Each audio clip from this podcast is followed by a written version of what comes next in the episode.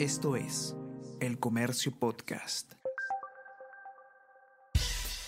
Buenos días, mi nombre es Soine Díaz, periodista del comercio, y estas son las cinco noticias más importantes de hoy. Viernes 26 de enero.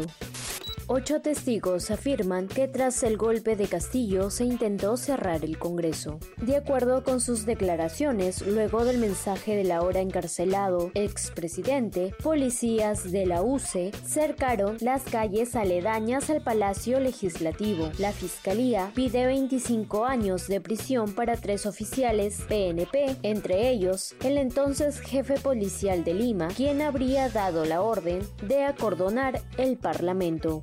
La sensación térmica llega a los 34 grados en La Molina y Puente Piedra. Senami alerta incremento de temperaturas hasta en 32 grados centígrados en Lima Metropolitana para los meses de febrero y marzo. Distritos de Lima Este soportaron picos de calor. En el norte, los termómetros registraron 36 grados, pero sensación de calor la eleva hasta en 4 puntos detectan un desbalance en anterior sistema de venta de entradas a Machu Picchu. El Mincul revela problemas por 8 millones de soles en la recaudación de la boletería digital y presencial en el 2022. El expendio ahora es virtual vía Joinus y en Cusco hay protestas presentan a Gareca de forma oficial como técnico de Chile. Gareca es ahora con la roja nuestro rival directo. La bicolor apenas tiene dos puntos y es cólera. El Tigre expresó su agradecimiento a la gente de Perú por el trato que recibió al mando de la selección.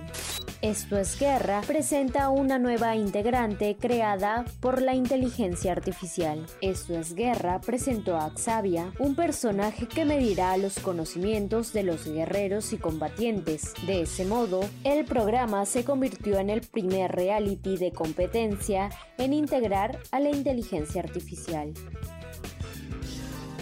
El Comercio Podcast.